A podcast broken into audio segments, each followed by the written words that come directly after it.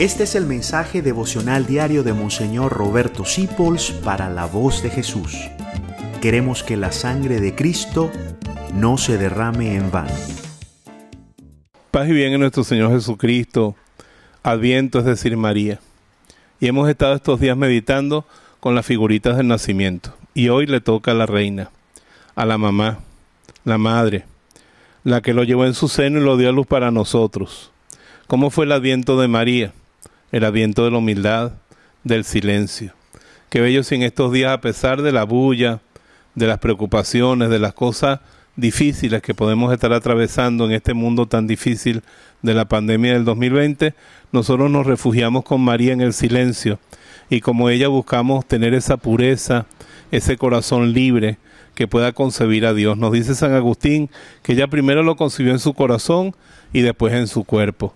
Y así todos nosotros como María debemos concebir a Jesús en nuestro corazón para darlo a luz con nuestra vida. Y por eso Jesús podrá decir, ¿quién es mi madre? ¿Quiénes son mis hermanos? Los que escuchan la palabra de Dios y la viven.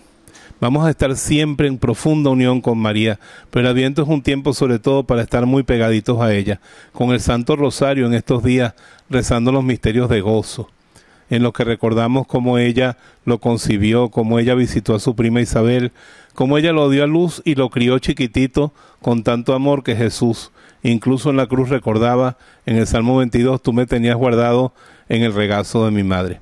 Que María nos enseña a esperar, a dar a luz y a servir a Jesús y a mostrárselo a todo el mundo, esta Virgen y Madre que es la causa de nuestra alegría. Y que les manda a decir que ella es su madre, que ella está con ustedes, que no tengan miedo y conmigo los bendice en el nombre del Padre, del Hijo y del Espíritu Santo. Amén. Gracias por dejarnos acompañarte. Descubre más acerca de la voz de Jesús visitando www.lavozdejesús.org.be. Dios te bendiga rica y abundantemente.